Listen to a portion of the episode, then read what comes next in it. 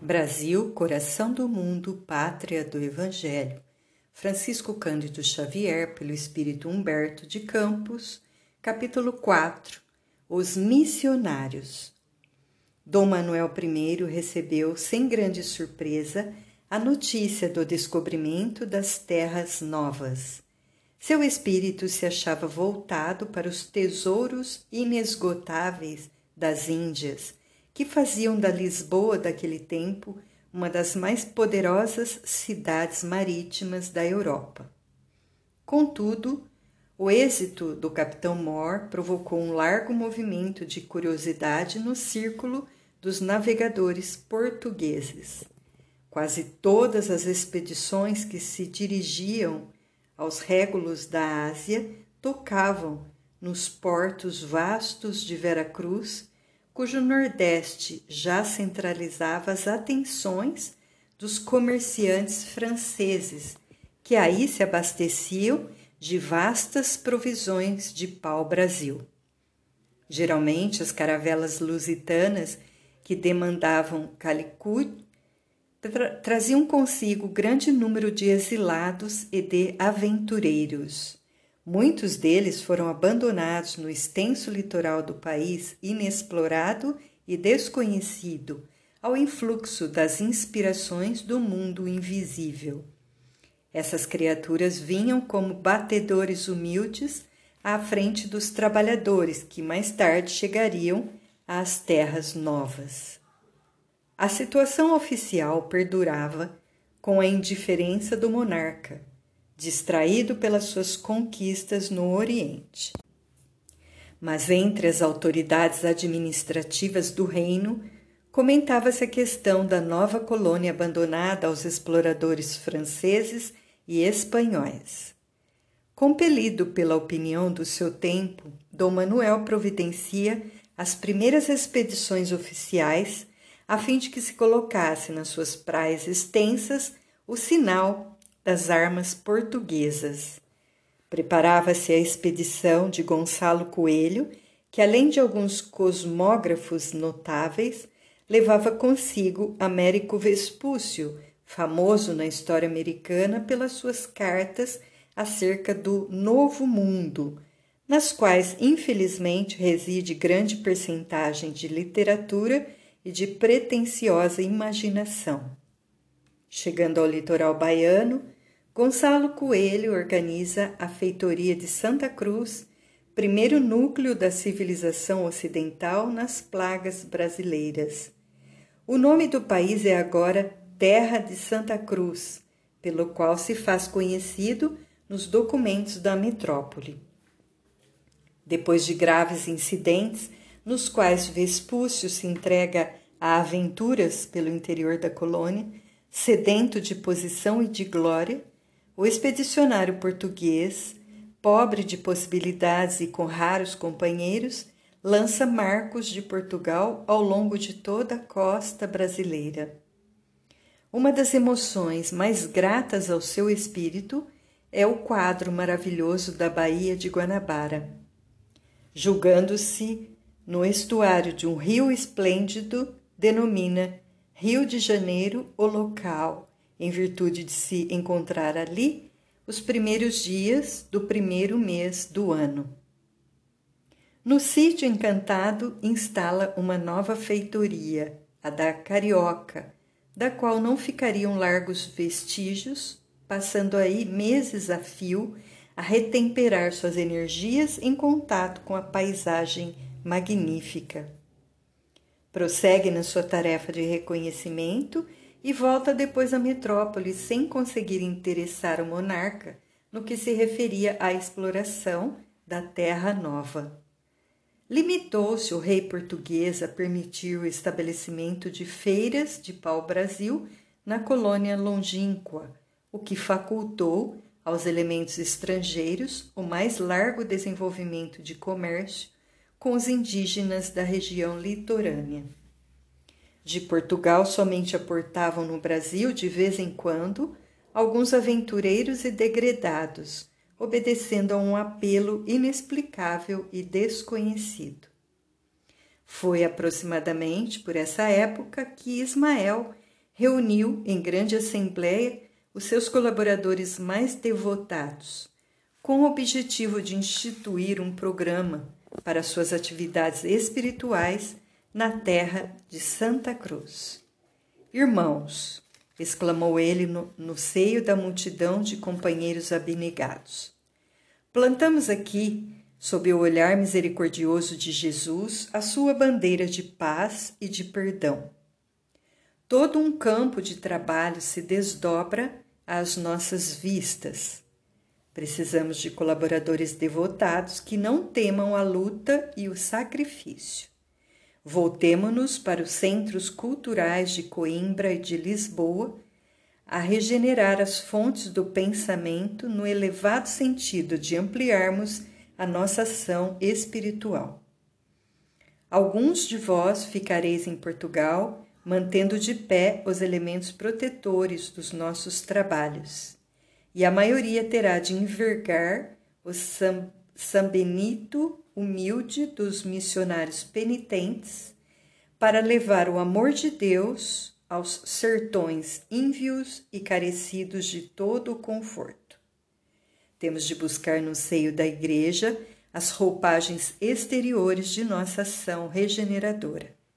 Infelizmente, a dolorosa situação do mundo europeu, em virtude do fanatismo religioso, tão cedo não será modificada. Somente as grandes dores realizarão a fraternidade no seio da instituição que deverá representar o pensamento do Senhor na face da terra, a Igreja que, desviada dos seus grandes princípios, pela mais terrível de todas as fatalidades históricas, foi obrigada a participar do organismo mundano e perecível dos Estados. Um sopro de reforma se anuncia impetuoso no âmago das organizações religiosas da Europa, e em breves dias Roma conhecerá momentos muito amargos, não obstante os sonhos de arte e de grandeza de Leão X que detém neste instante uma coroa injustificável, porquanto o reino de Jesus ainda não é desse mundo. Mas temos de aproveitar as possibilidades que seu campo nos oferece para encetar essa obra de edificação da pátria do Cordeiro de Deus.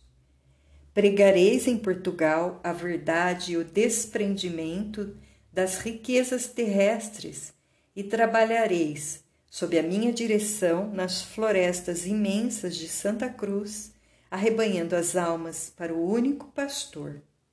O característico de vossa ação, como missionários do Pai Celestial, será um testemunho legítimo de renúncia a todos os bens materiais e uma consoladora pobreza.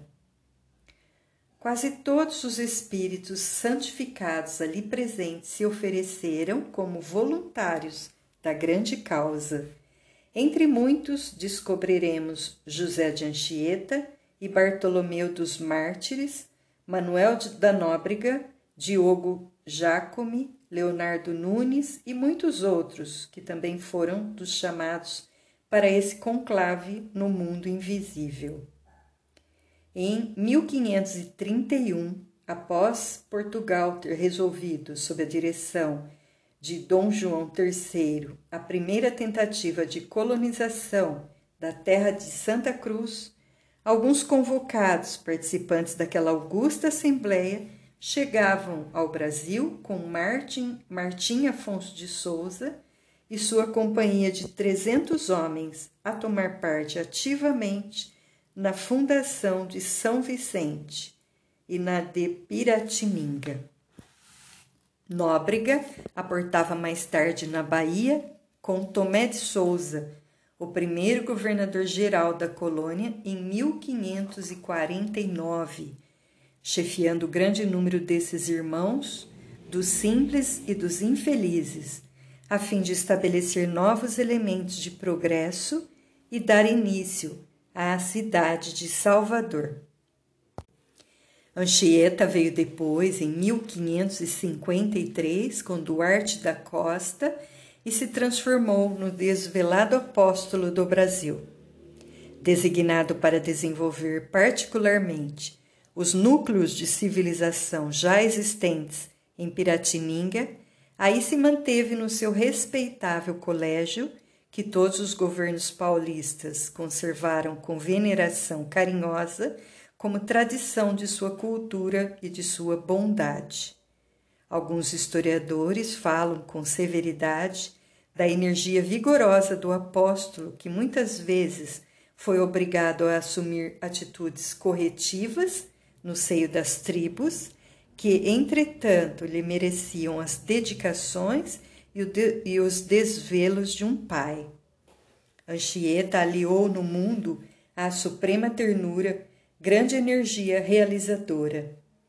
Mas aqueles que na história oficial lhe descobrem os gestos enérgicos não lhe notam a suavidade do coração e a profundeza dos sacrifícios, nem sabem que depois foi ainda ele a maior expressão de humildade no antigo convento de Santo Antônio do Rio de Janeiro, onde, com o hábito singelo de frade, adoçou ainda mais as suas concepções de autoridade.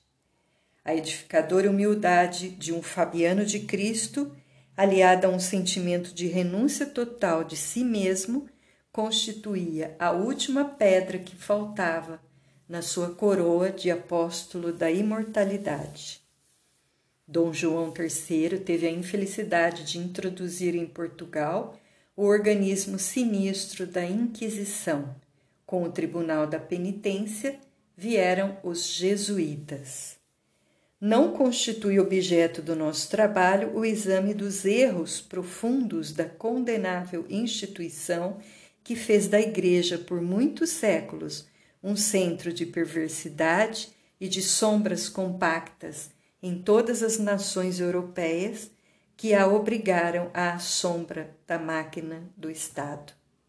O que nos importa é a exaltação daqueles missionários de Deus que afrontavam a noite das selvas para aclarar as consciências com a lição suave do mártir do Calvário. Esses homens abnegados eram de fato o sal da nova terra. Os falsos sacerdotes poderiam continuar massacrando em nome do Senhor, que é a misericórdia suprema. Poderiam prosseguir ostentando as púrpuras luxuosas e todas as demais suntuosidades do reino mentiroso desse mundo, incensando os poderosos da terra e distanciando-se dos pobres e dos aflitos. Mas os humildes missionários da cruz ouviam a voz de Ismael no âmago de suas almas. Aos seus sagrados apelos, abandonaram todos os bens para seguir os rastros luminosos daquele que foi e será sempre a luz do mundo. Foram eles os primeiros traços luminosos das falanges imortais do infinito, corporificadas na terra do Evangelho, e com a sua divina pobreza se fizeram os iniciadores da grande missão apostólica do Brasil no seio do mundo moderno, inaugurando aqui um caminho resplandecente para todas as almas, transformando a terra do Cruzeiro numa dourada e eterna porciúncula.